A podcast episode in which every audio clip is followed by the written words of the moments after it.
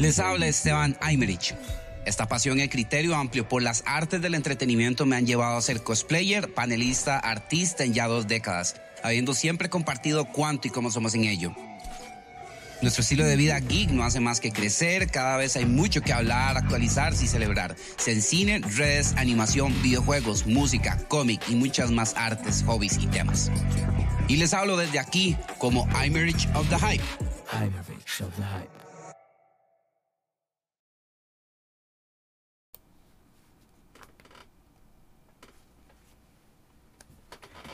Buenas noches, ahí lamentando la tardanza, bueno, lo que, eh, unos detalles técnicos, más que todo son de internet. Aparentemente, no solo a veces la nación del bitrate jodido ataca, ¿verdad? O el bitrate poseído, como le digo yo, que a veces uno tiene muy buena conexión, pero no está llegando bien la señal. Entonces, pasó eso, este, digamos, por decirlo de una descripción.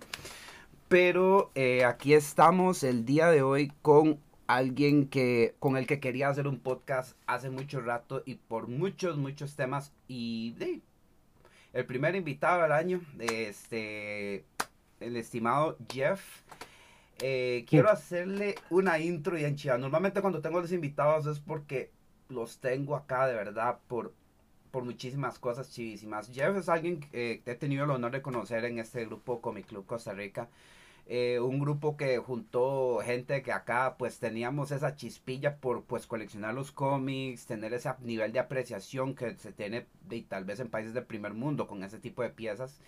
Y Jeff, pues, alguien que conozco recién hace poco, pues él pues, ha militado, pues, lo que es Estados Unidos, hasta ahorita está por acá, ¿verdad? Aquí en el país, ¿verdad? Alguien que no solo le encanta los cómics, eh, es alguien súper conocedor de lo que ha sido el coleccionismo, es alguien que sabe bastante, es alguien que ha estado compartiendo mucho ese tema, no solo en, el ámbito de los cómics, por supuesto, sino también en muchas otras cosas, eh, que es lo que de hecho vamos, por supuesto, a tratar eh, en un buen criterio, en un buen, en un buen tono, que eso es, sí les voy a dar de disclaimer, que si vamos a hablar de NFTs, vamos a hablar de los non-fungible tokens, esto es un tema súper denso, ustedes lo han visto, quién sabe por dónde, por todos lados. Eh, sé que muchos de los que vienen a este podcast o que lo están frecuentando también lo han visto, cómo le tiran bala, cómo le tiran, pues, verdad, filo, le tiran de todo, bombas. Entonces, sin embargo, el NFT está cobrando una fuerza y tremenda en base a varias cosas que muchos están condenando, otros que están, pues, digamos, cuestionando, pues, atando cabos, y otros simplemente, ¿verdad?, mandándose de panza, ¿verdad? Entonces, eh, aquí estoy con el colega Jeff, con el que vamos a explorar estos temas, porque, puña, yo mencioné lo de coleccionismo porque, puña, o sea, estamos hablando de que esto, si mal no me equivoco, eh, Jeff, bueno, primero un saludo, obviamente, a la gente, ¿verdad?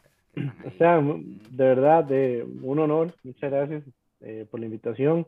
Y sí, obviamente, bueno, este es uno de muchos temas que hemos querido abordar ahí, con todos los cómics, con todo el coleccionismo y demás. Y, y por dicha, bueno, lo logramos, ¿verdad? Pudimos poner un día y una hora. Y, igual tuvimos un poco de problemas de internet y, eh, bueno, ahí pasa. Yo vivo aquí en Yumanji, entonces cuesta a veces mucho.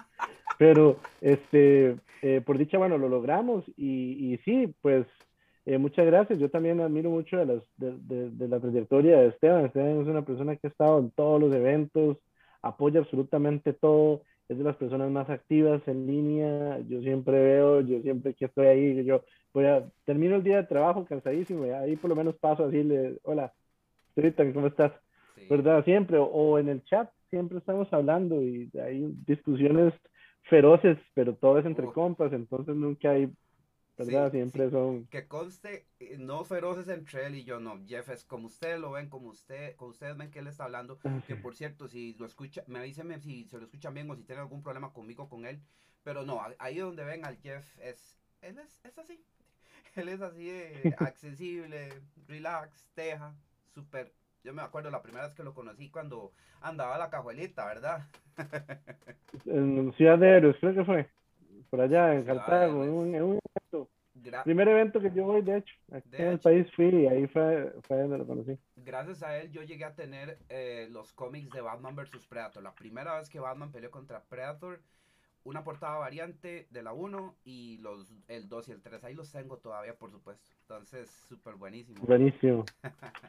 Así es. Y claro, aquí volviendo, por supuesto, al tema, los NFT.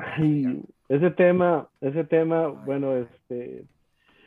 A ver, eh, siempre, bueno, el arte, el mercado del arte como tal es, es es complicado. Eh, ni siquiera metamos el factor digital ahí todavía, ¿verdad? Siempre, eh, siempre hay ganadores, siempre hay perdedores, siempre hay gente en el medio.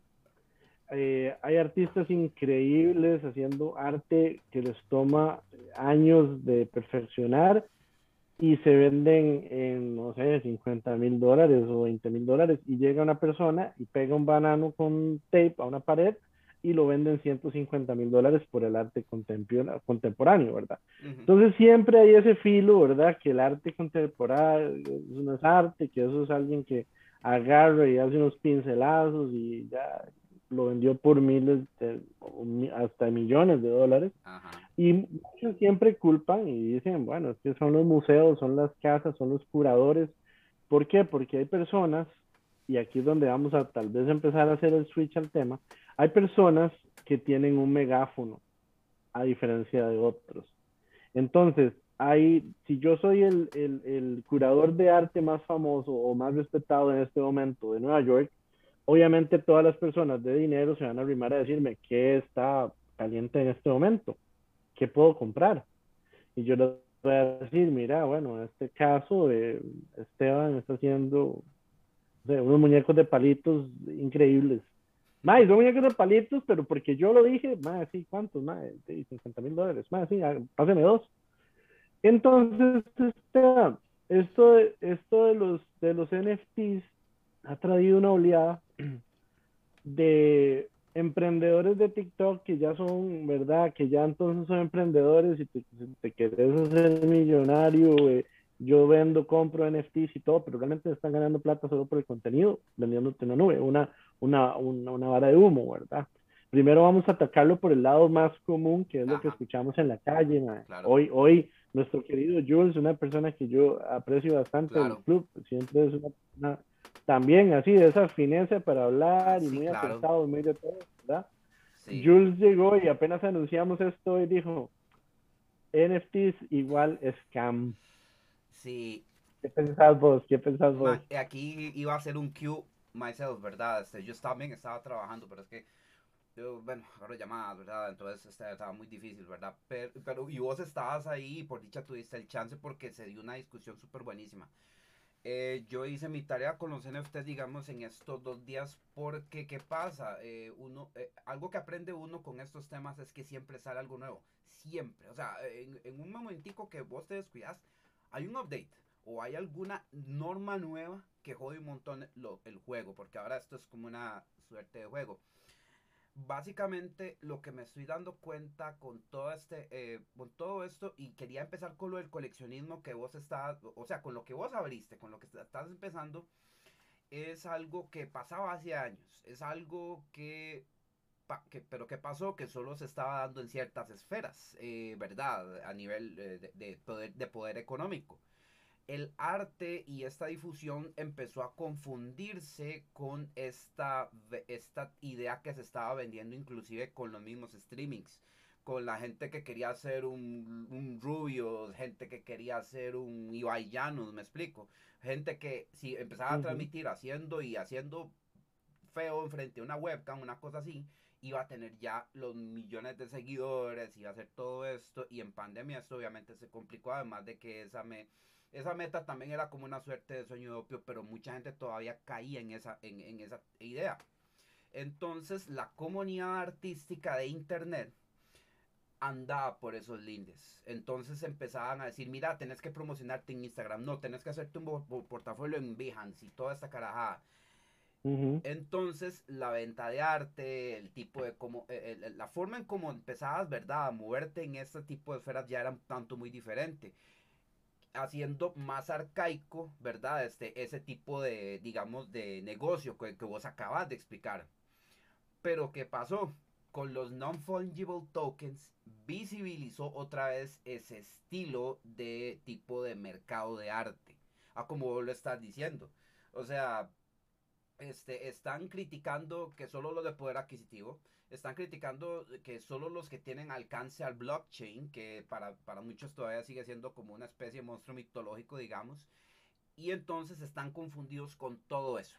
Están este, diciendo, pero si yo ya estoy trabajando, bueno, algo que yo expuse con Cosplay, ¿verdad? Que mira, es que yo ya, ya, no me da mi cabeza, porque ya me estoy trabajando en mi arte, ya estoy enfocándome en, si acaso, postearlo en, mi, en mis dos, tres redes y eh, entonces este, no se me mueve bien porque hay mucha competencia, entonces pasa lo que vos dijiste, de hecho, el, ejemplo muy bueno del curador. Y, sí, y, y, por este lado, digamos, de lo que acabas de decir, yo puedo agarrar tres segmentos, puedo, puedo agarrar tres, tres cosas. Primero, eh, la competencia en el arte, eh, yo creo que con o sin NFTs eh, nunca ha sido una cosa justa. No. porque vos sabes que puedes pagar, o sea, la gente con poder adquisitivo le mete plata a Facebook, le mete plata a Instagram y, ya en cuestión de un año tienen miles de seguidores. De nuevo, volvemos a la parte del megáfono. Hay unos que no los tenemos, ¿verdad? Entonces, eh, le agregamos una parte digital que para, para muchas personas todavía sigue siendo, como vos dijiste, mitológico, lo del blockchain y demás, ¿verdad? Sí, es una educación. El blockchain, el blockchain al, o sea, no, no, esto es totalmente, lo vamos a mantener en, en, el arte y en el coleccionable y cómo va a ser la proyección y cómo nos va a afectar como coleccionistas, como gamers, como todo, ¿verdad? Pero para, para hacer una pequeña cápsula en lo que es el blockchain y lo que es un registro perfecto en teoría, ¿verdad? Donde usted está llevando una contabilidad, es un ledger perfecto, ¿verdad? Es, es, es como el ejemplo que le di a Jules temprano. Nuestra cédula es un NFT, eh, es un NFT vintage. ¿Por qué? Van a decir, ah, pero es algo físico. Ok, es algo físico. Pero ¿qué pasa si usted pierde su cédula? Usted va al registro, en el registro con su número de cédula, que por, el, por ese número ellos pueden sacar qué día y a qué hora nació usted o a qué hora lo registraron, ¿verdad? Y aunque usted se cambie el nombre, aunque usted se cambie, y se, se vuelva perro gato, el número va a ser el mismo, ¿verdad? Entonces es algo donde entonces también vos llegas y te van a dar otra, suma, está, porque vos sos el dueño de ese número. No hay otra cédula igual que la tuya, el número. Exacto. Entonces eso pasa con el blockchain, que verdad que también es exactamente eso, es un certificado, es un ledger digital que te va a dar lo que en el arte eh, le, llaman provenance, ¿verdad? Es donde vamos a decir, este cuadro le perteneció a tal familia, se lo regaló Caravaggio o se lo regaló a la familia tal, y ha pasado por cinco familias después de eso, pero ¿qué pasa? Que eh, es un papel, es un papel, ¿verdad? Que si no hay una carta diciendo que yo te lo regalé a vos en el siglo... Certificado, claro. Ajá, si yo, no, si yo no te hice una carta en 1720 que mira, en mi familia fulano se la va a regalar a Sultano, después esto llega a las galerías de arte y ellos van a decir, muy chiva el cuadro, pero no podemos ver para atrás porque no sabemos si es original, no sabemos si es una reproducción. No. Entonces, eso es el valor agregado que tiene el NFT atrás, que tiene eh, un certificado y, único y, demás, ¿verdad? Sí. Eh, que hay una parte muy negativa, que sí, hay artistas demasiado buenos, eh, gente que son artistas conceptuales de videojuegos, y ahorita voy a aclarar cómo extendemos más esa paleta. Sí, claro, claro. Que, que, tal vez no, no pueden vender sus artes a los precios que están vendiendo otras personas que tienen ya un hype, que son eh, Jake Paul, que son Logan Paul, que son gente famosa, que tienen miles de seguidores, que ya tienen un fan base, que te compra los stickers, las camisetas, lo que quieran, ¿verdad? E inclusive eh, Gary Vee, no sé si estás, eh, Gary Vee es uno que habla NFTs y él hizo con su mano, que no sabe dibujar, él hizo varios muñequitos que, que los hace un chiquito de Kinder, ¿verdad? Y los pegó como NFTs y se venden por 30 mil, 40 mil, 70 mil dólares. Y todo el mundo dice, ah, ¿por qué? Ahí yo también digo, ¿por qué? O sea, eso es como el Stacy Malibu, solo le cambiaron el sombrero, ¿verdad? Con el mismo muñequito, el mismo monito, con miles de accesorios, pero ahí es donde uno dice... Man, es que, ve, por ejemplo, eso es, es una de las quejas que tienen ahorita. Eh, obviamente, eh, por ejemplo, estamos vea, tenemos, estamos propagandeados, estamos sugestionados de que nosotros estamos yendo a un futuro donde vamos a tener las cosas no tangibles, pero que van a ser reconocidas. Vea, por ejemplo, mucha gente se queja del aspecto de los videojuegos, pero, y, mae, te voy a dar un ejemplo mío. La semana, el año pasado cuando empezó, no, el antepasado, cuando empezó la pandemia en marzo, eh, bueno, yo ya iba a empezar a empezar a transmitir a Twitch yo quería el juego para empezar físico de Final Fantasy VII. Yo quería comprarlo y yo quería, lo quería Day One. Y eh, yo, pensaba contar con una tienda que los trae normalmente y los tiene muy buen precio. Salía un Viernes Santo, que es el Viernes Santo del 2020, que nada había abierto. Entonces, eh, ¿qué me ganó? el urge por tener el juego porque yo había dicho que había, iba a empezar a transmitir ese juego ese viernes. Entonces, eh, sí, básicamente compré, y creo que yo creo que fue el primer juego que compré en línea en mi vida. Y básicamente uno dice, no, yo tengo juegos físicos, casi todos mis juegos son físicos, pero a partir de ahí, por el hecho de tener los juegos Day One, por tener ese valor agregado y por ser ese extra mile, por el hecho de tener algo digital, de, está, a pesar de que PlayStation Network ha tenido ataques anteriormente, pero es porque de, son los primeros años, ¿verdad? De la plataforma y todo esto. Pero ahora de, yo puedo estar seguro de que si PlayStation Network no se cae, ¿verdad? Este que es muy improbable. Yo sé que tengo mis juegos ahí que los puedo descargar en mi PlayStation cuando a mí me dé la gana porque ya, ya saben que son míos, mientras tanto yo tenga mi información debidamente hecho. Y no solo con videojuegos, porque por supuesto los videojuegos, han, este, digamos, su formato neto siempre han sido en los datos. ¿sí? pero vea, por ejemplo, la pandemia ha propiciado que mucha gente ah, tenga que depender de los datos para muchas experiencias, no solo en videojuegos. Eh, chats en 3D, eh, no digamos Sims, digamos, hay muchos ahorita. Eh, juegos en línea eh, que entonces permiten poder darle eh, un mejor valor agregado a algo que no necesariamente es un NFT, sino es el next step por tener algo que esté a tu nombre, que esté digital, como ese juego que yo acabo de ejemplificar. Y eso es a lo que yo voy, por ejemplo, que cuando yo veo a la gente que le está tirando los NFTs, yo digo, usted entiende que esto es como el next step, ¿verdad? O sea, esto está empezando. Y yo puedo entender... Usted sabe, usted sabe que, que, que aquí viene una parte en la cual tenemos que ser muy sinceros con nosotros, sí. con, conmigo mismo. claro. Estas, estas nuevas tecnologías, nosotros no somos el público objetivo. ¿No? ¿Por qué? Porque nosotros crecimos soplando el cassette para meterlo, el VHS, eh, pasamos al DVD, pasamos al Blu-ray, pasamos un montón de tecnologías que siempre, cuando salió esa tecnología nueva, siempre hubo resistencia y la gente decía, madre, lo que siguen, madre, no, eso, madre, el VHS siempre va a ser mejor, el DVD siempre va a ser mejor, madre, el Blu-ray sí promete, madre, pero no, no, no, madre, ¿sabes qué? Madre, es que ellos quieren que uno, siempre hay esa resistencia al campo, uno. Luego, claro. eh, ya los niños de ahora, ya ellos son nativos a la tecnología que estamos viendo. Ya los chiquitos que juegan Minecraft y que usan Roblox ya saben lo que es un, mundo descentralizado de videojuegos. O, sea, ya ellos entienden conceptos que nosotros estamos discutiendo el día de hoy. Sí.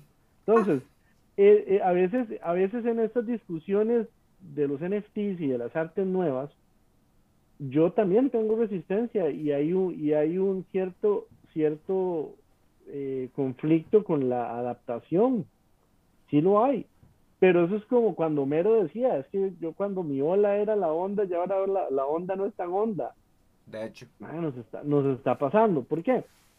la gente dice, ah, pero es que no, ¿qué es esto, qué es lo otro? Bueno, ejemplos de cómo hemos sido entrenados durante todo este tiempo sin querer queriendo. Bueno, ya por ejemplo Facebook o cualquier red social, usted no es que la baja a su computadora, es un solo usuario y una contraseña y usted puede accederlo desde cualquier dispositivo.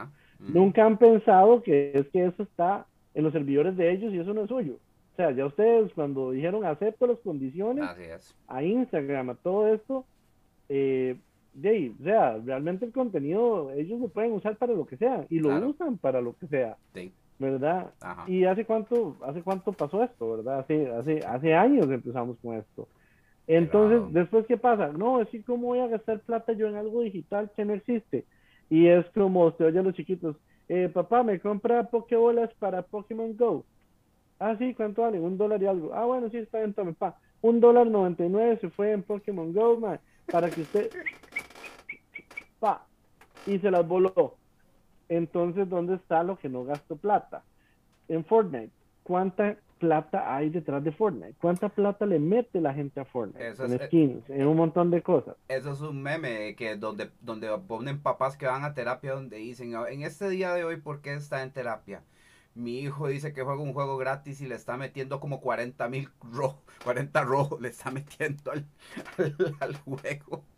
Exactamente. Ahora, ahora, agarremos ese ejemplo, ¿verdad? Agarremos ese ejemplo porque en realidad las primeras adaptaciones de esto de Metaverse y todo esto va a ser eh, AR, que va a ser esto que usted haga como Pokémon, ¿verdad? Sí, realidad ajá, usted va a ver ahí a Charmander en su patio. Entonces, ¿qué pasa con todas estas artes? Es técnicamente en los siguientes pasos de eso. Por ejemplo, eh, usted llega y compra una metralleta o una arma en cualquier videojuego para dejar de estar haciendo branding a juegos, ¿verdad? Pero usted la, usted la compró, usted llegó, compró, metió dinero real para comprar moneditas del juego. Y se compró el, el machete más bravo ¿verdad? Un machete musical con todo lo que son los éxitos de la Sonora Santanera. Sí, sí. Y usted dice, mae, esto es mío, ¿verdad? ¿Qué pasa si usted en ese juego, en ese mundo abierto, llega y se lo, digamos, si usted lo pierde? Ya usted perdió la plata, ¿verdad? ¿Qué pasa si ese machete es único y es un NFT que usted puede recuperar en cualquier momento porque usted es el dueño? Entonces, quiere decir que esa plata que usted metió para comprar ese machete musical con todos los éxitos de la Sonora Santanera no lo es suyo y nunca lo va a perder. Está en algún lugar en el mundo digital. Exacto, ya tiene una mejor base para que entonces esté asegurado y mejor, obviamente mejor cuidado. Y, o sea, son los siguientes pasos que ahorita están, digamos, tirándole demasiado filo. Eh, por, lo que de hecho estaba comentando, vos tiraste, por ejemplo, el ejemplo de la banana, ¿verdad? Pegada en el masking, ¿verdad?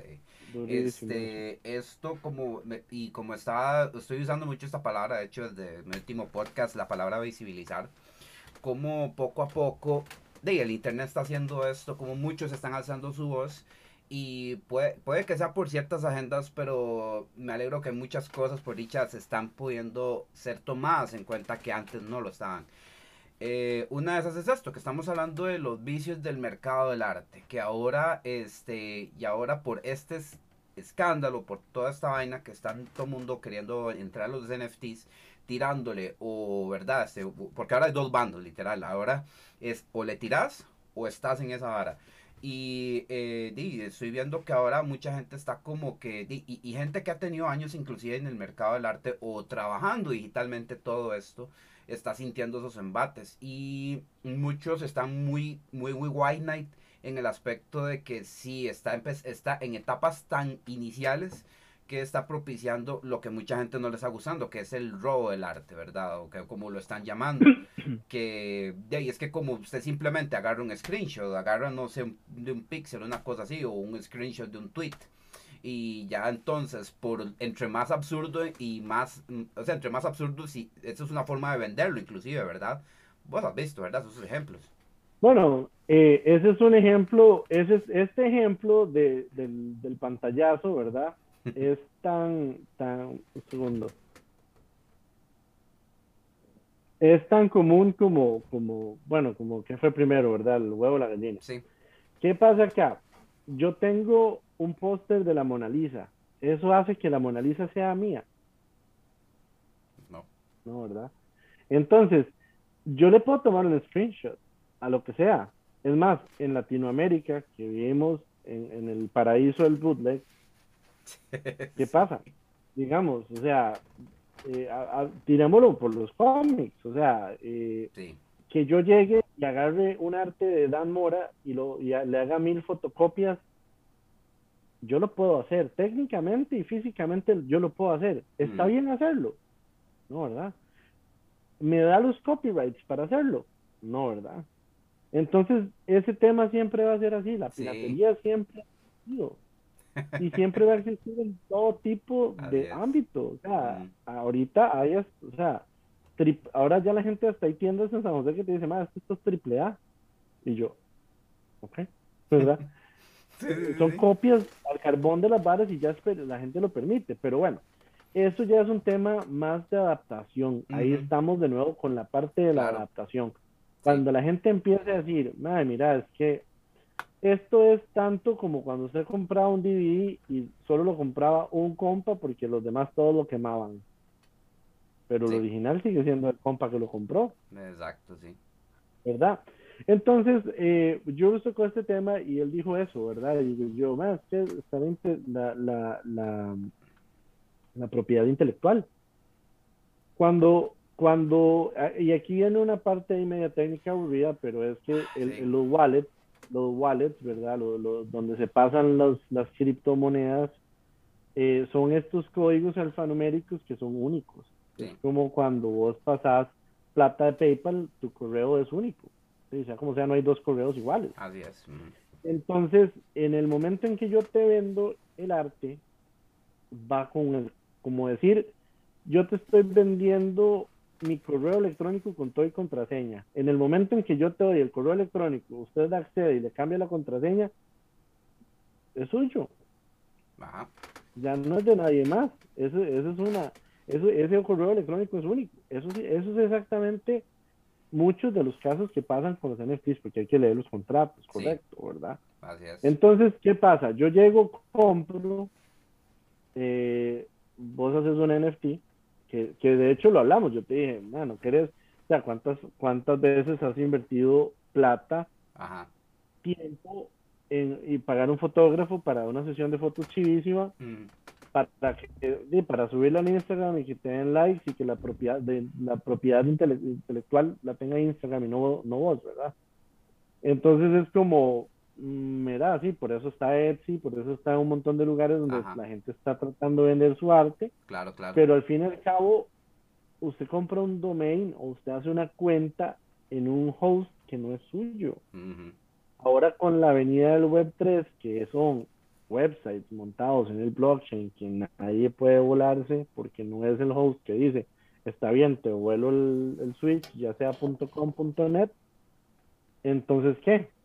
ese es un punto que muchas de la gente que, que habla, más es que eso es un scam, uno tira eso y se quedan como, más tiene todo el sentido del mundo. Pero nadie lo ha explicado, nunca nadie lo había dicho de esa manera. Exacto, este, por ejemplo, al día de hoy explotó el tema del blockchain por la capacidad y, y por, por, por cuestiones muy curiosas que todavía la gente no concibe por lo que, pongámoslo ahorita, no a nivel tico, sino a nivel mundial, hay gente que todavía no concibe que usted se compra una buena tarjeta gráfica, le hace un overclock o le agrega algún GPU, algo ahí, y usted puede generar, pues, ¿verdad? Este currency este que está sonando, el que usted quiera, de hecho, el Doge, el, el, Bitcoin y todo esto. Entonces, esto sigue siendo un rocket science para mucha gente porque no, y también, de, ojo lo que también se, agarra mucho la gente, que el hecho de, si usted entonces, alguien hace plata a partir de algo, un dibujo, una cosa que usted hizo, pero está en un blockchain, ¿cómo lo cuidan? ¿Cómo lo, cómo va a detener a usted? o sea, ¿cómo va a tener usted que alguien haga plata a costa de algo que usted hizo?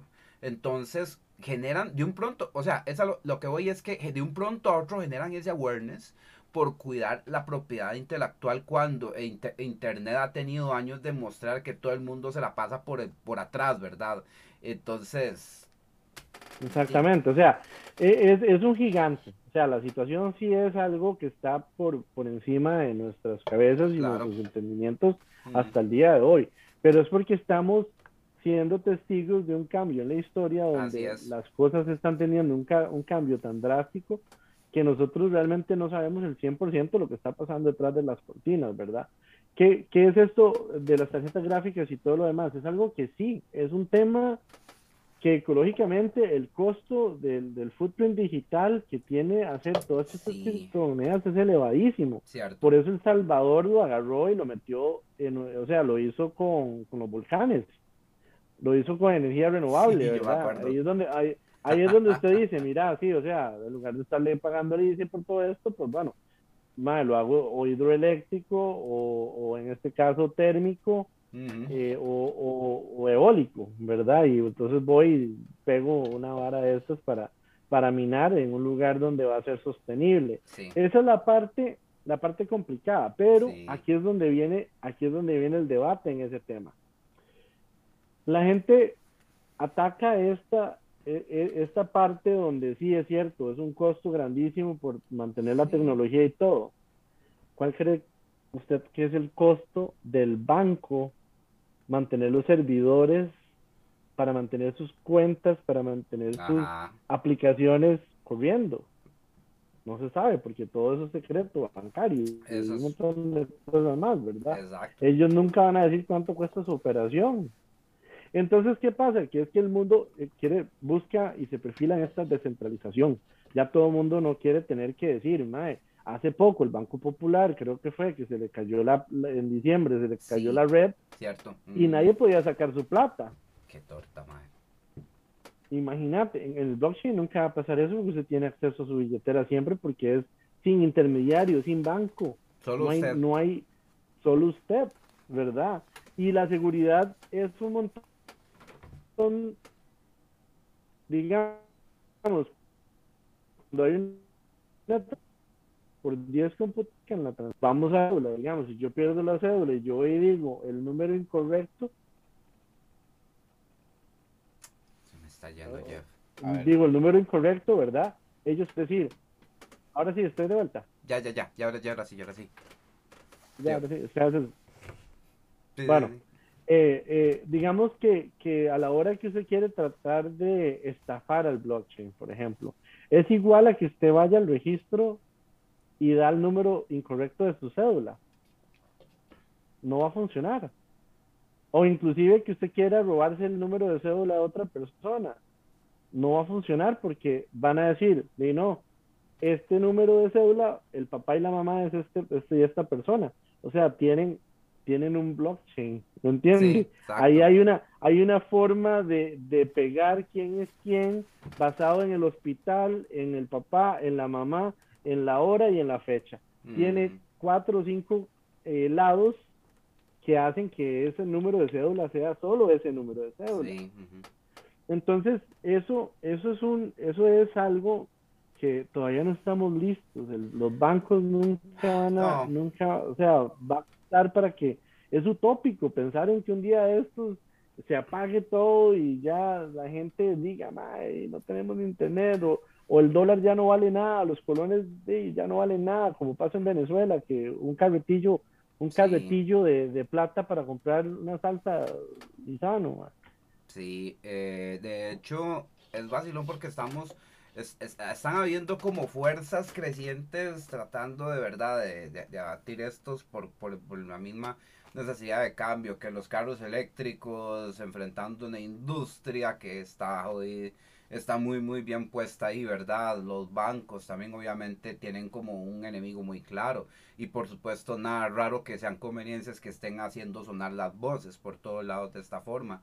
Y es, es esto, tener que visibilizar que estamos acercándonos, estamos, eh, eh, por el hecho de nosotros visibilizar este tipo de problemas que han habido por años, pero que ahora pueden estar a nuestro alcance si así lo queremos, porque eh, es básicamente eso básicamente darnos cuenta que eh, el, mercado del arte, como usted lo dijo, no es justo. Siempre se ajusta, o sea, siempre se, eh, depende de quien tenga el dinero. Siempre es el, el, el, el, noble que quiera pagarle un mecenas para hacer alguna cosa, ¿verdad? O algún coleccionista que quiera dejarse algo en base a reputación y en base a ciertos criterios de curador, una cosa así.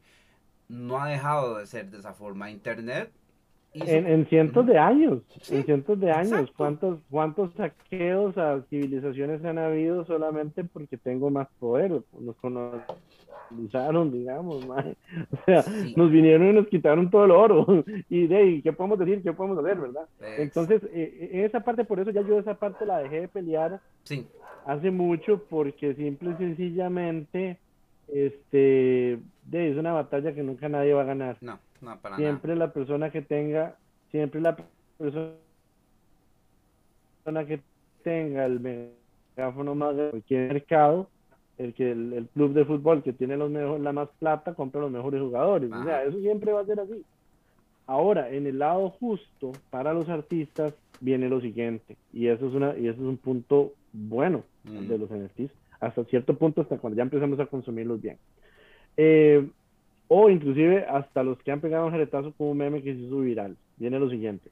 Usted llega y hace un arte digital volado. Es increíblemente chiva. Y este, yo le digo, Esteban, me encanta ese arte digital, ma, yo quisiera hacer chemas, yo quisiera hacer de todo con ese arte, está chivísima. Ma, te lo vendo, te vendo todo el arte digital. Ma, está bien, te doy 100 mil colones y yo empiezo a imprimir chemas, empiezo a hacer de todo por eso, porque te compré ese arte digital, man. Pero ¿quién se está, digamos, yo te lo compré en 100 mil colones, man. Pero para vos era un arte que, eh, X, man, yo no sé qué le ves tema a eso, me quedó más o menos. Yo te lo compro. Y yo tengo una plataforma de mercadeo a los cuales esos 100 mil, esos 100 mil colones, yo para una Navidad eh, me compran, no sé, un millón de chemas y yo hago 10 millones de colones vendiendo las chemas con el diseño que te compré a vos y no te toca absolutamente nada. En cambio, con los NFTs, vos llegas a hacer ese, arte digital y yo te lo compro y usted le pone unos royalties del 20%, yo ah. se lo vendo a 100 personas más que en cada transacción que eso pasa, vos recibes el 20%. porque el blockchain, el blockchain ya lo hace así, automático, no hay que no hay intermediario. Perfecto, exactamente. Eso es súper bien. Eso es bueno. Eso está. Y tiene todo el sentido. El blockchain perfectamente puede hacer eso. Por eso es el que es el next step. Y exacto, lo que hace es que visibiliza el no descuido porque, es, como te digo, es algo que pasa hace años, pero concientiza el cuidar de verdad este, cuando se trabaja una obra, cuando se hace todo esto, y entonces mucha gente, entonces, ahorita por ejemplo estaba averiguando que, por ejemplo, usted puede traiciar que alguien esté haciendo algo con su arte o algo así con DeviantArt, eh, lo cual me impresiona mucho, yo, yo tengo un perfil de DeviantArt que tengo rato de no usar, y uno paga, bueno, hasta cierto tiempo uno paga una mensualidad para que entonces pueda seguir haciendo ese tracing. Si usted, digamos, vive de su arte, ¿verdad? Hasta, hasta cierto punto. Eh, sí me alegra mucho que esto, eh, el, lo, bueno de este escándalo es que visibilice eh, que esto todavía sigue pasando, que esto, estas problemáticas del mercado de arte, ¿verdad? Entonces, lo que hay que hacer obviamente es mejorarlo. La solución está ahí, ya tenemos una plataforma muy buena para poder trabajarlo. Sí hay robo de arte, pero siempre ha habido robo de arte, por amor a Dios. Cualquiera puede calcarle sobre su dibujo. Eh, cualquiera, por ejemplo, el ejemplo que vos usaste que tal vez no es, tal vez no esperaba que, bueno, es que también pasa que no esperaba que le fuera tan bien con ese diseño que le vendió, entonces el otro ya le va a reclamar plata solo porque usted hizo más, pero no, habían quedado a un acuerdo, entonces, a mí también, vea por ejemplo, cuando vos dijiste, eh, yo iba de hecho a citar un ejemplo y salí con otra cosa, de hecho, pero... Eh, Vea, cuando yo empecé a hacer eh, streams sobre los fotógrafos, sobre mucho de la cultura que está viéndose en convenciones fuera del país, ¿verdad? De primer mundo. Convenciones, eventos de anime y todo esto. Con los cosplay empezó a darse un boom de, pues, de esto, ¿verdad? Los prints. Eh, los prints que la gente, vea, y, es que es vacilón porque digamos, aquí en el, aquí en el país mucha gente empezó a, empezó, digamos, le empezaron a invitar muy rápido, o sea, empezaron a invitarlo solo porque sí en eventos de anime. No voy a decir cuáles, pero la gente lo sabe. Mucha gente que vamos a eventos lo sabemos. Y la gente entonces, normalmente por cultura de van y gastan otro poco de plata para imprimir en papel fotográfico o imprimir en toda esta vaina a ver si se venden algo. ¿Y qué pasa? Esto es una rutina que normalmente hacen los eh, cosplayers internacionales, que normalmente sí tienen no sé cuánta plata invertida en sesiones, no sé cuánta invertida en el fotógrafo, no sé cuánta en la iluminación y hasta en la locación. Eh, yo, digamos, este, yo fomentaba esto, hasta yo hice mis prints poquitos, pero yo fomentaba esto, ¿por qué? Porque yo digo, está bien, gastaste horas para hacer tu cosplay, gastaste horas para hacerte un traje, gastaste básicamente te hiciste un trabajo de vestuario impresionante vos solo o tuviste una que otra ayuda, pero vos dirigiste ese trabajo. Es sumamente, es sumamente entendible y súper exitoso entre nosotros los cosplayers, inclusive hasta las artistas que tenemos, ese es otro podcast que voy a hacer, la apreciación artística que ha fomentado las mismas convenciones, de hecho, el, eh, el hecho de que usted invierta en una sesión, que usted inmortalice su trabajo y no simplemente lo lleve a un evento y lo guarde en una caja después. No. Ahora. Eh, entonces, para terminarte la idea nada más, porque, por, porque yo instaba esto primero, para primero arrimar los hombros entre fotógrafos que gustaban de esto, entre otros artistas que podían fomentar, este, digamos, fomentar tal vez más ideas para la sesión de fotos y también para inmortal, vuelvo a decir la palabra, inmortalizar ese trabajo. Y, vea cómo lo estamos inmortalizando ahorita en, un en, estos papeles calidad fotográficas que, por ejemplo, bueno, estos son de eh, cosplayers a nivel mundial que han venido acá, que han venido a México. Pero yo me acuño esa palabra, yo me acuño el hecho de inmortalizar, del hecho de, de que tengas tu, tu, trabajo ahí, de que lo tengas, ¿verdad? Este, este esta parte me encanta porque te puedo dar muchos buenos tips y ejemplos acerca de lo que acabas de decir. Como coleccionista y como estoy también consumiendo demasiado acerca de para dónde vamos y demás, porque yo también yo colecciono cosas de la guerra civil, yo colecciono libros viejos, yo colecciono de todo. Claro, claro, man. Entonces, ahora te hago una pregunta. Cuando usted hizo esas sesiones fotográficas, ¿usted firmó algo? ¿Usted tiene algún contrato sobre esas imágenes? Hablado. Normalmente, sí, habla, entonces, que se dice hablado, entonces, entonces, en ese punto, tanto el fotógrafo como el cosplayer podría reclamar los derechos de esa foto.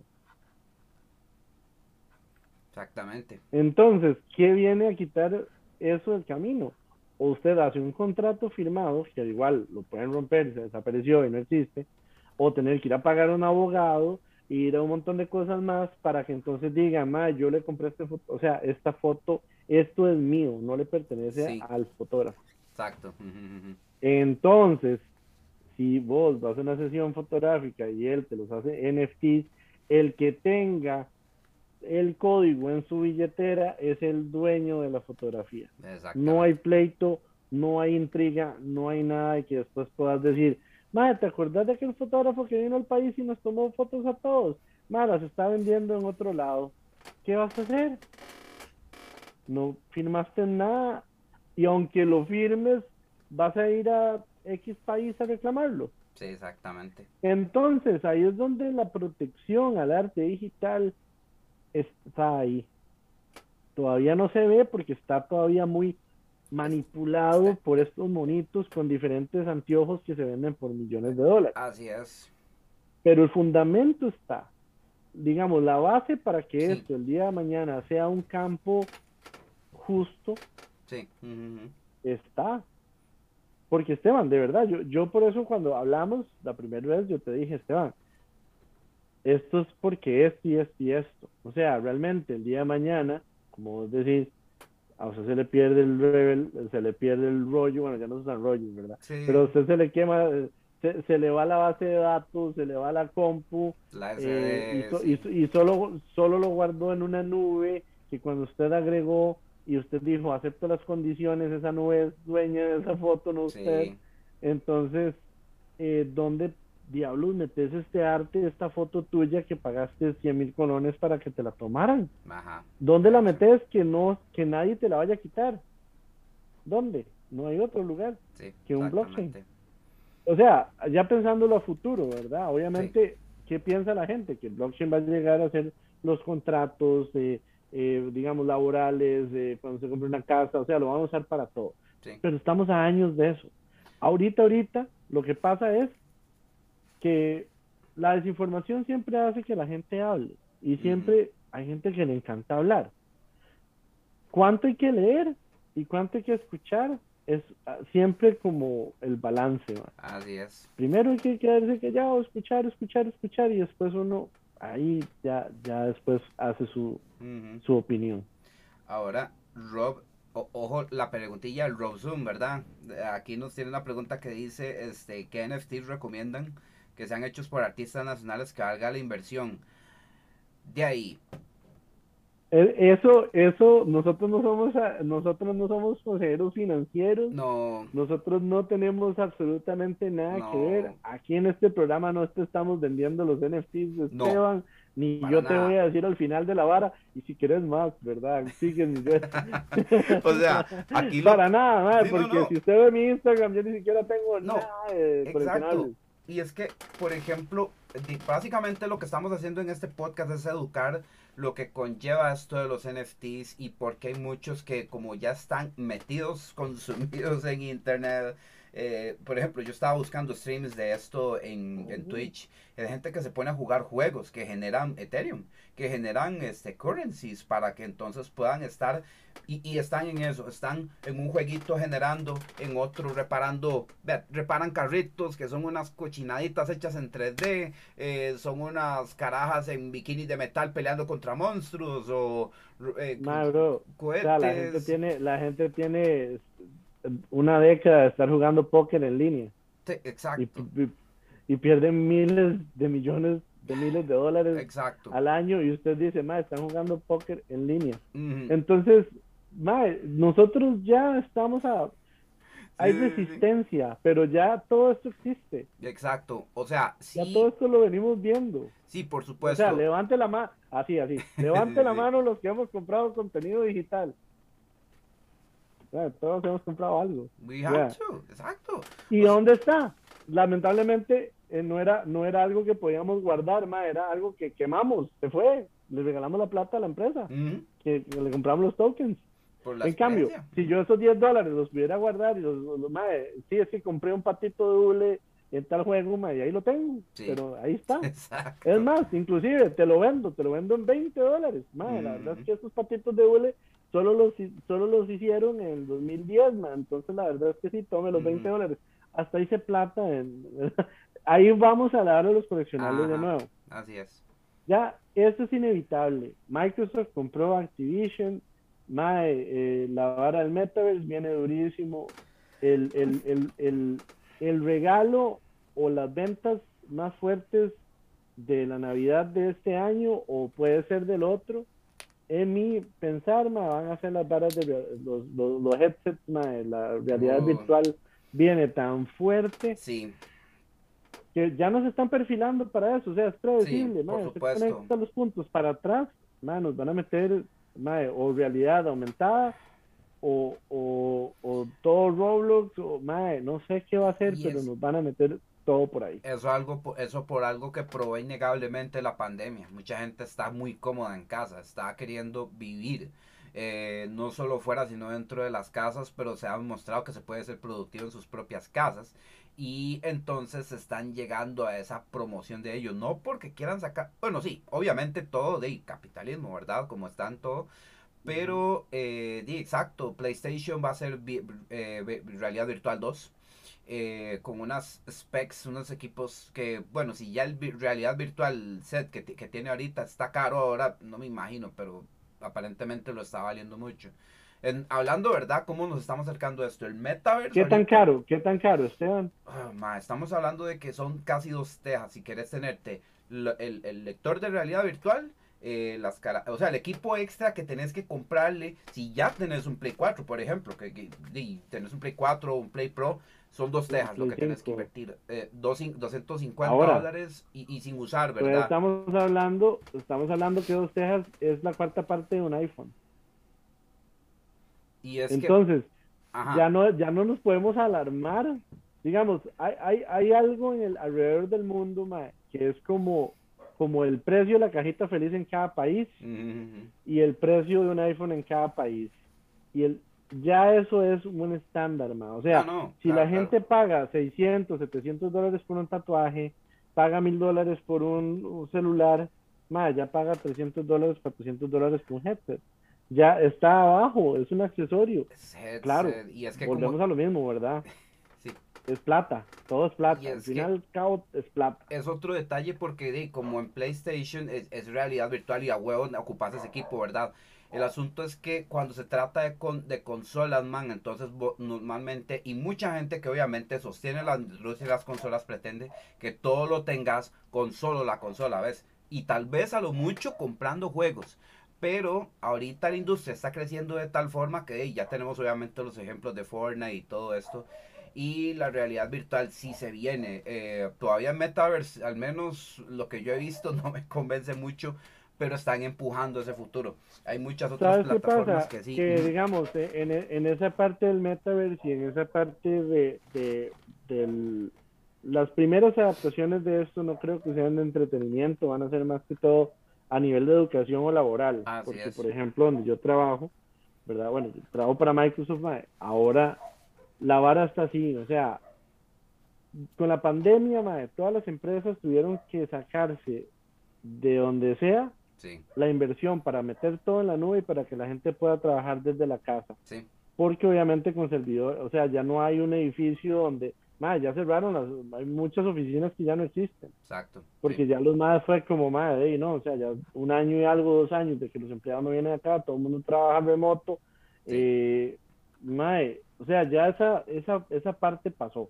Luego, ahora las reuniones, o sea, las reuniones ya se pueden, es que, o sea, vamos para una inteligencia artificial, vamos para unas varas donde el día de mañana ya usted puede llegar y meterse en una reunión con su avatar. O sea, usted va a llegar y va a decir, más que voy, para, voy para un evento virtual en planeta tal, pero todo es con mi avatar.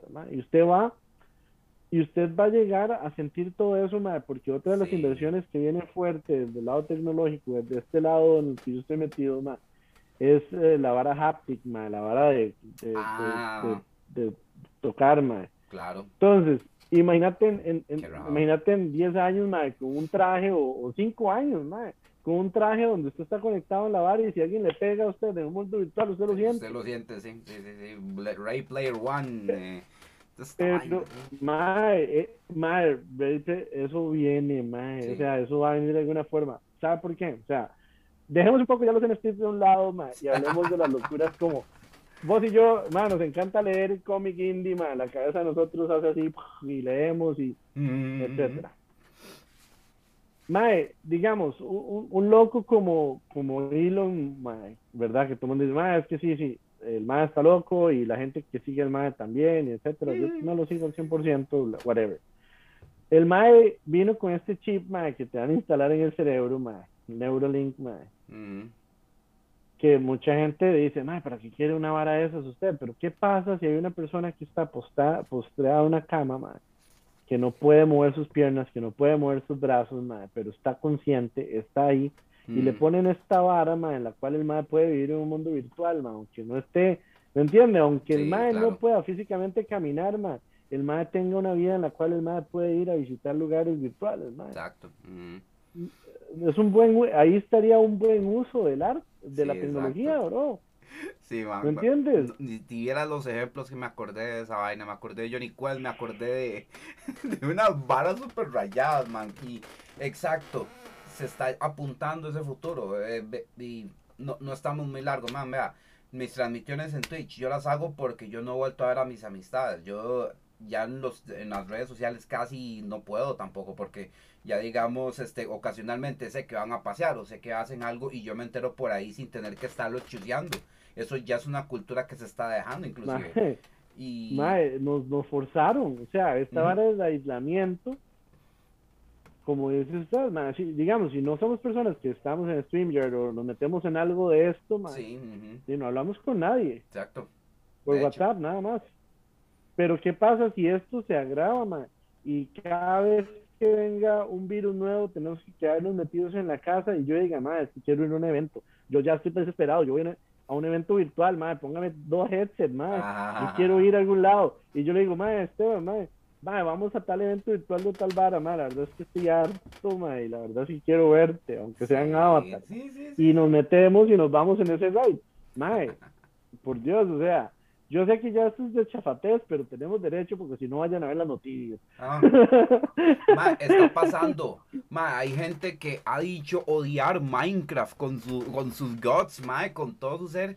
Ma, y no tiene idea de lo que ha crecido ese infeliz juego, ma. O sea, yo no lo juego, eh, no, pe- pero hay mucha gente, es demasiada la gente. Roblox, madre, Roblox es la vara, Roblox o creció sea, un montón. descentralizado, la, madre, cooperativo, hay un montón de varas, Ajá, madre, los tokens, toda la vara es exactamente sí. lo que estamos hablando de que puede pasar en el futuro y ya ellos lo saben, porque ya están nativos con Así eso, es. ellos hablan Roblox, mae. Entonces, ¿qué pasa, digamos? ¿Qué pasa si también nos paseamos en el clima, mae, y no podemos salir de las casas porque es un pod, mae, la choza Sí. en la que vivimos, mae? Sí, claro, O claro. un virus, o el clima, o lo que sea, ¿qué hacemos? ¿Qué Ujú. hacemos para...? Entonces yo sé que Sí. ya eso es futurista y ya no somos pro Blade Runner, pero, pero Sí, no, no, no. es, es, es a eso a lo que yo apuesto cuando yo voy en NFT. Yo no apuesto o yo no, a- mi atractivo o lo que a mí me gusta de los NFTs no es porque Logan Paul y estos madres tienen No. un proyecto No. de los de las de los bonitos o lo que sea. No, eso no me interesa.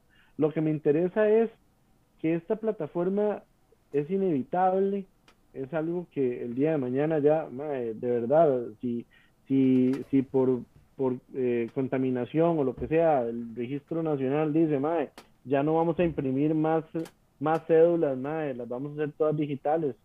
Eh, o sea, Next ¿me step. entiende? Exacto. ¿Qué claro. hacemos? Sí. Va a pasar. va a pasar eh, en unos lados más lento que otros, pero eh, exactamente es eso. Obviamente lo que estamos... Adaptación, adaptación. Exacto, estamos, estamos con esa idea. Eh, una cosa en mis podcasts es eso, fomentar el criterio amplio, no caer a la patada con ciertas cosas, sino analizar eh, en buen plan, analizar las cosas como, como son, ¿verdad? Eh, los NFTs pues eh, tienen sus, como te digo, sus detractores, pero también vean más allá de eso. Se están visibilizando muchas cosas en el mercado del arte que ya no tienen por qué ser más, que sí, están pasando ahorita, y, pero le están echando la culpa a los NFTs como si fueran una suerte de duendes, una suerte de, ¿verdad? Una suerte de... Eso, eso es pura manipulación del mercado. Eso es Exacto. pura manipu- Entonces, Eso, eso es que, digamos, que las personas que le están tirando mucho hate es, es también porque hay un poco de desinformación sí, claro. y porque realmente es muy difícil no tirarles hate viendo a este montón de youtubers y gente que Sí. no son artistas vendiendo NFTs por Mm. millones y los artistas no vendiéndolos por millones. Exacto. Entonces, eso chima. Sí, exacto. No, Entonces, Claro. Yo también decía esto porque volvemos de hecho a la pregunta que nos hizo Rob. Este, de Rob, como estamos hablando es una cuestión de educación, esto todavía está en pañales. Eh, hay que, entonces, por ejemplo, por ejemplo que no sé, Dan, Sergio Acuña empiecen a sacar NFTs, eh, de ellos necesitan obviamente su adecuado, eh, ellos necesitan su adecuada, ¿verdad? Este, educación como para empezar a, se- a setear su plataforma y saber que uno quiere, por supuesto, como cuando yo voy y le pido una firma o, le, o los pósters. Yo creo que a le he comprado como uno, dos, tres pósters ya. Este, este es uno, por cierto, que está firmado por Jason David Frank y por Dan, por cierto.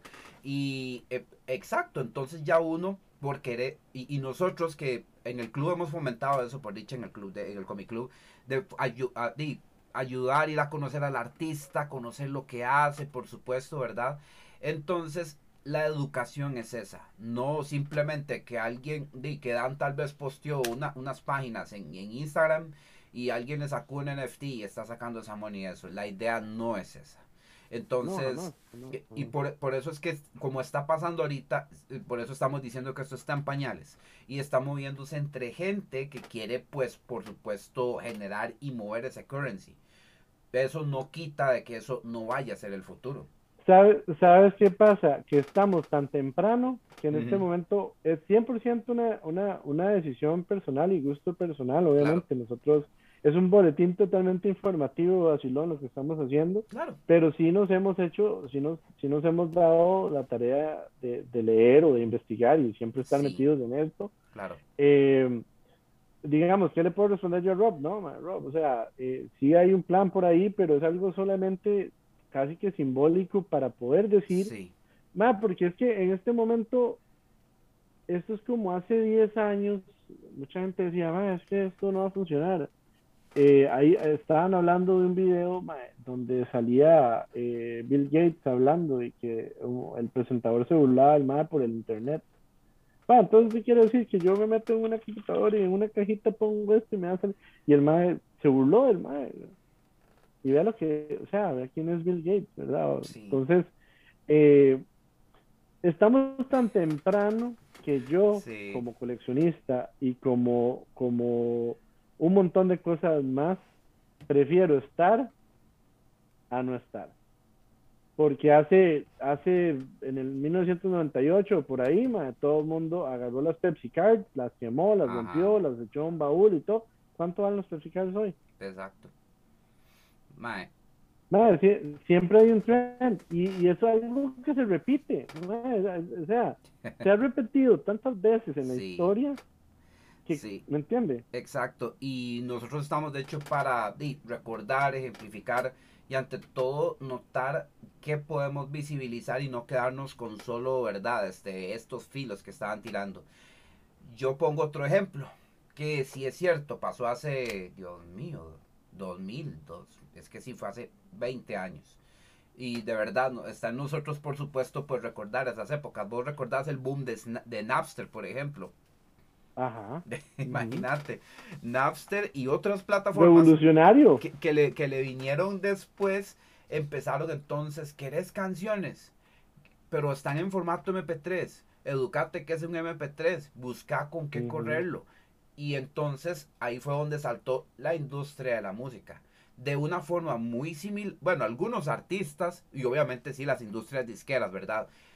Es lo que estamos viendo que está pasando ahora con la comunidad artística, solo que en grados muy exponenciales, pero ya acá ilustramos por qué, a qué conviene y por qué hay resistencia al cambio, que la verdad está muy obvio.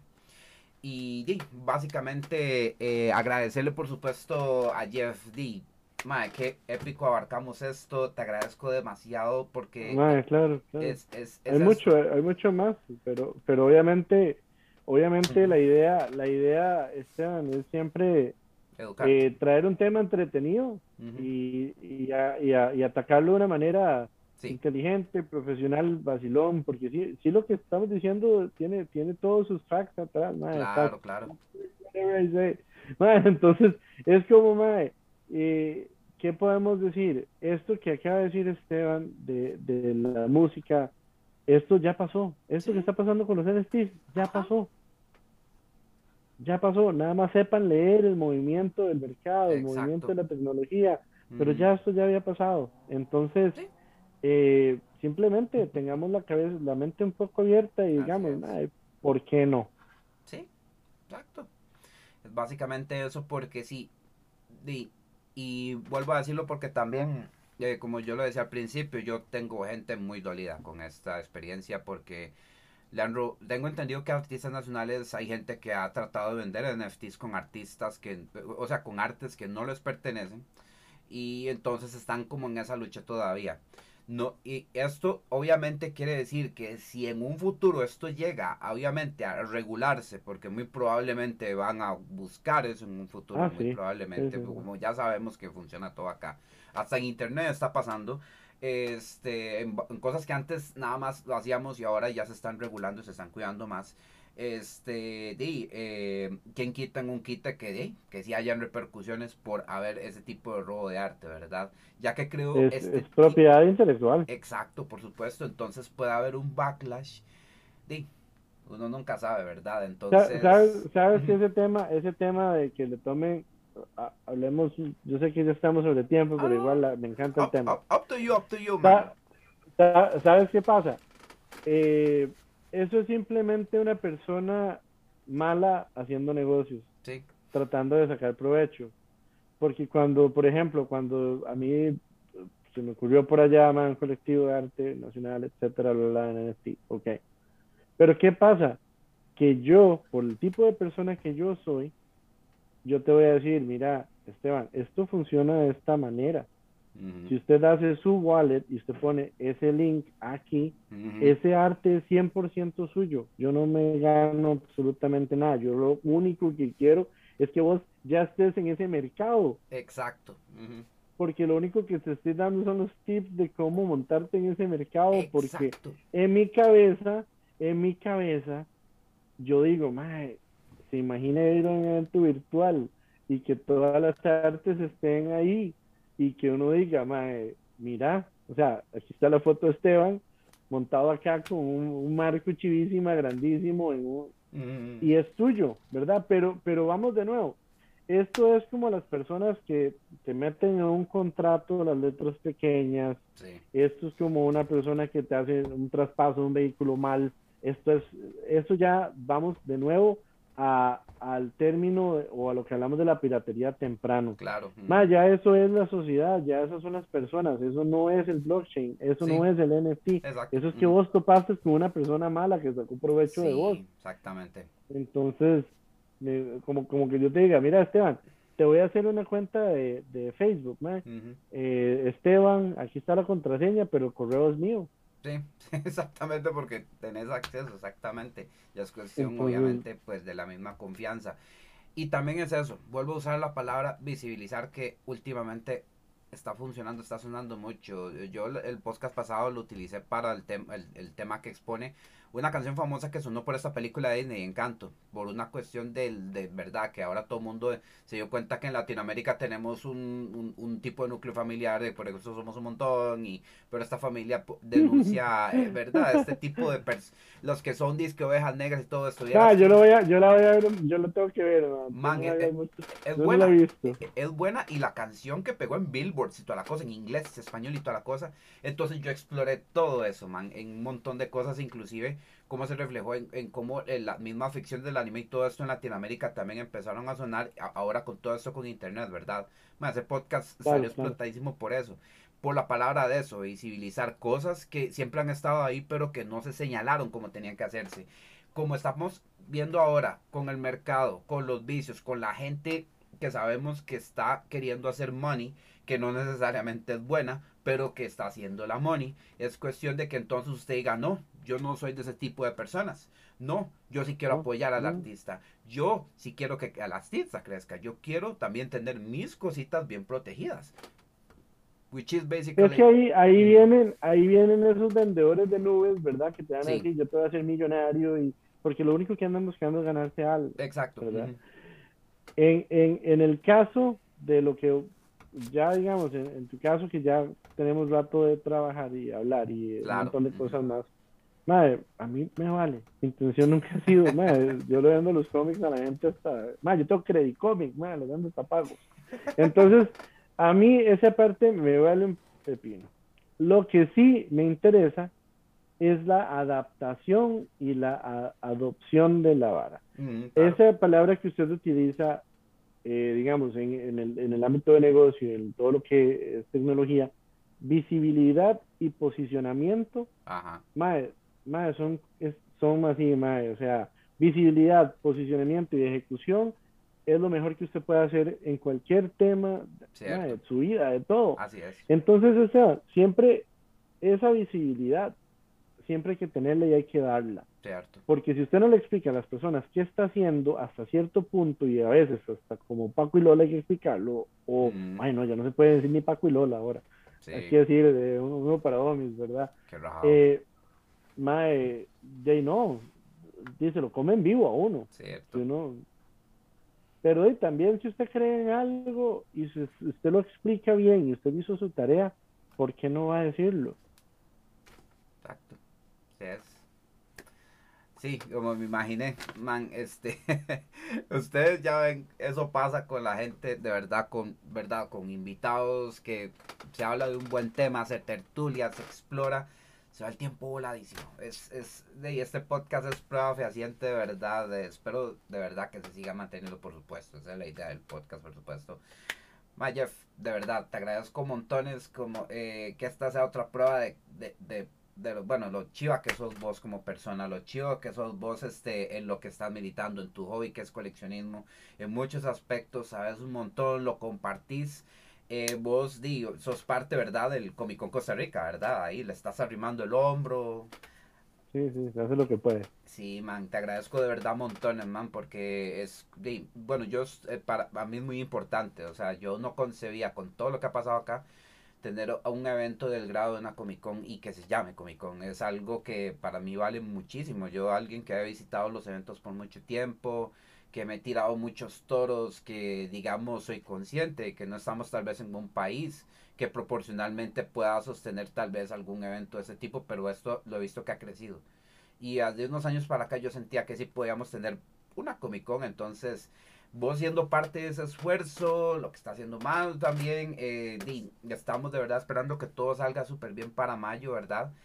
Eh, así es, eh, el Jeff, bueno, básicamente es que normalmente cuando yo tengo invitados yo entonces les promociono redes y toda la cosa y ustedes, y, vos Jeff tenés el Insta y, hasta yo solo, yo, yo realmente, yo realmente soy una persona de perfil bajo y si lo admito, a veces me regañan por eso porque también pues ser parte de un evento tan grande debería tener más exposición. Pero la verdad es que, eh, mi, digamos, a mí lo que me gusta es realmente estar detrás de telones, asegurándome que muchas cosas estén bien, que muchos conceptos estén bien. Eh, la innovación siempre debe ser parte de, yo no me distraigo tal vez por, por el spotlight, no me gusta. Entonces a mí me cuesta esa parte, pero este eh, es, es algo que, como vos lo decís, o sea, Costa Rica sí ya necesita una Comic Con y no va a ser una feria ir a caminar y ya la visita toda. va a ser una experiencia. O sea, y sí te lo aseguro que después de este evento la gente va a decir, Mae, o sea, no paré de hacer cosas. Fue chivísima. Claro. Y, y a la parte económica que estabas hablando ahora, pues de yo, este, bueno, siempre ha sido una parte que uno dice, más que cobrar tanto en Costa Rica por esto. Mae, hoy salieron las entradas del picnic y hay entradas de 400 mil colones. Y yo digo, Mae, Costa Rica, ya, ya, la entrada de 10 rojos era. Mae, yo cuando crecí, uno costaba rojo y medio ir al estadio, ahora vale 10 rojos, 8 rojos ir al estadio. O sea, también hay una, hay una inflación ahí, que ya uno no se asusta cuando tiene que pagar 50 mil dólares por ir a ver un evento. ¿Cuánto cuesta ir a ver? ¿Cuánto cuesta ir al teatro? ¿Cuánto cuesta Estamos en una época muy cara, madre, la verdad. Sí, claro. sí o sea, y, y, bueno, bueno, eso sí, entonces, qué buena, y sí, cierto que solo un pollo. Eh, Jeff es alguien que también los van a ver en los streamings muy importante de la Comic Con CR. Van a ver a Manu, van a ver a Jeff, que también va a aportar muchísimo. Ellos tienen muchas ideas, muchas cosas por hacer chivísimas y de cosas que tal vez no, no se hayan visto en otras convenciones, cosas así, ¿verdad? Entonces, este, súper chidísima, más bien de verdad, este, por si quieren, ¿verdad? Hablar con el Jeff, si lo ven en un chat, ahí lleguen, salúdenlo, ahí ya ven que el colega es súper accesible. Ahí vemos en un futuro, ahí, este, si te tenemos en otro podcast, ahí chileando. No, no, eh, hagamos lo siguiente, hagamos lo siguiente. Bueno, primero, muchas gracias por, por todo lo que decís de mí, porque realmente yo trato de, de, de, ser lo más transparente que puedo y de ser lo, más chido que puedo. Ahí si en la calle me ven, me saludan, me, me pitan, solo no me meten la madre, porque a veces no me gusta mucho eso, no. que ver, ¿verdad? Pero, pero si me ven en la calle, no, me pueden saludar, preguntar cualquier vara. Lo que sí es que hagamos lo siguiente, para, para mantener esta dinámica, porque me gustó demasiado estar aquí con vos. Claro. Vamos a hacer esto. Después de este eh, primer o sea, ya abrimos el, el, ya abrimos el frasco de los gusanos, ya los NFTs. Ah. Vamos a hacer un partido, un partido de visita y uno en casa.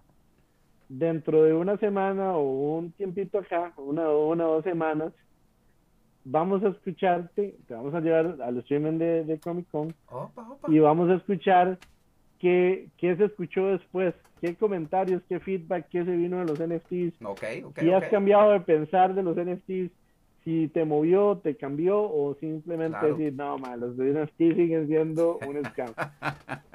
y, lo dejamos ahí, hagamos otra investigación, vemos qué dicen las redes y le entramos de nuevo.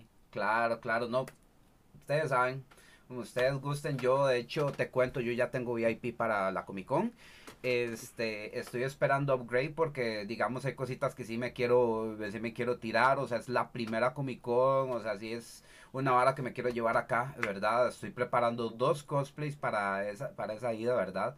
y de verdad. Spoiler, spoiler. Em, bueno, uno ya lo tengo hecho, ya le hice sesión, el otro es temático, bueno, es temático de una película que van a estrenar en abril, entonces eh, espero que me salga, espero terminarlo porque es, una cabezota y unas manotas y entonces, entonces sí, este, qué esa es la idea, ustedes me van a ver siguiendo escándalo, haciendo escándalo de la Comic Con porque yo quiero ver que varios cosplayers vayamos y de hecho varios cosplayers van a ir, están preparando cancha para ir, están haciendo los cálculos para llegar al centro de convenciones, entonces es eso, juntar lo chiva que tiene aquí el país ahí y vamos a ir soltando más cosas para diferentes, obviamente hemos tocado temas de cómics, hemos tocado temas de Alan, de John, ya vendrá el spotlight de los de los cosplayers para explicar qué va a pasar con los cosplayers en Comic Con. Todo eso todavía en manos el que maneja cuando lo soltamos. si yo digo algo, me cortan la cabeza. Relax, no, no. Ah, igual, vamos, igual vamos a estar atentos. Yo voy a estar viendo streamings comparto streaming, o sea, como puedo, comparto también y entonces, por supuesto, porque la idea es que yo sí quiero, no solo vamos a verlos ustedes fijo, sino que también vamos, yo quiero ver a mucha gente ahí, porque yo sé que se merecen tener, que tengamos una experiencia así. Y golazo y medio, mejor aún, en el Centro de Convenciones de Costa Rica. Entonces, de Jeff, entonces lo dejamos acá, súper agradecido con vos, unas palabras de despedida tal vez. Eh, no, no, o sea, simplemente investiguen todo, duden todo, claro. porque realmente nunca crean lo que las demás personas digan. Así es. No tengan gurús ni ídolos que van a decir, yo voy a hacer lo que este tema dice. Así es. Siempre investiguen. Eh, en el ride de Estevitan, sigan Estevitan en todo lo que él haga. Es buen ride, es buena persona también, y siempre hay que medir a las personas por eso, no por todo, todo lo que hacen, ¿verdad? Siempre hay que buscar ese código de persona. eh, tercero, ya para cerrar, el evento va a ser muy chiva, de verdad, es, es, un, es un esfuerzo titánico, está súper bien pensado, va a ser una experiencia, no va a ser una feria nada más de entrar y darle una vuelta y vámonos. De verdad va a ser algo que va a ser eco y va a traer más eventos anualmente del mismo. Entonces, este, pues sigan, sigan apoyando porque si es muy difícil hacer un evento, si es muy complicado, si es muy caro, este país te quieren quitar ah. todo en impuestos, en todo, y, y entonces eso solamente dificulta, dificulta hacer cosas chivas. Pero si se pueden hacer, Nada, apóyenlo. O sea, si va, el picnic vale 400 mil colones, 90 mil, yo más. Entonces, este, nada, nada más. De verdad, muchas gracias. Eh, buenas noches. Cuando quiera, ahí usted me pone un mensaje, nada más. Perfecto, entonces, eh, nada más, toquecito y ya vamos ahí. Muchas gracias, de verdad, muy buenas noches.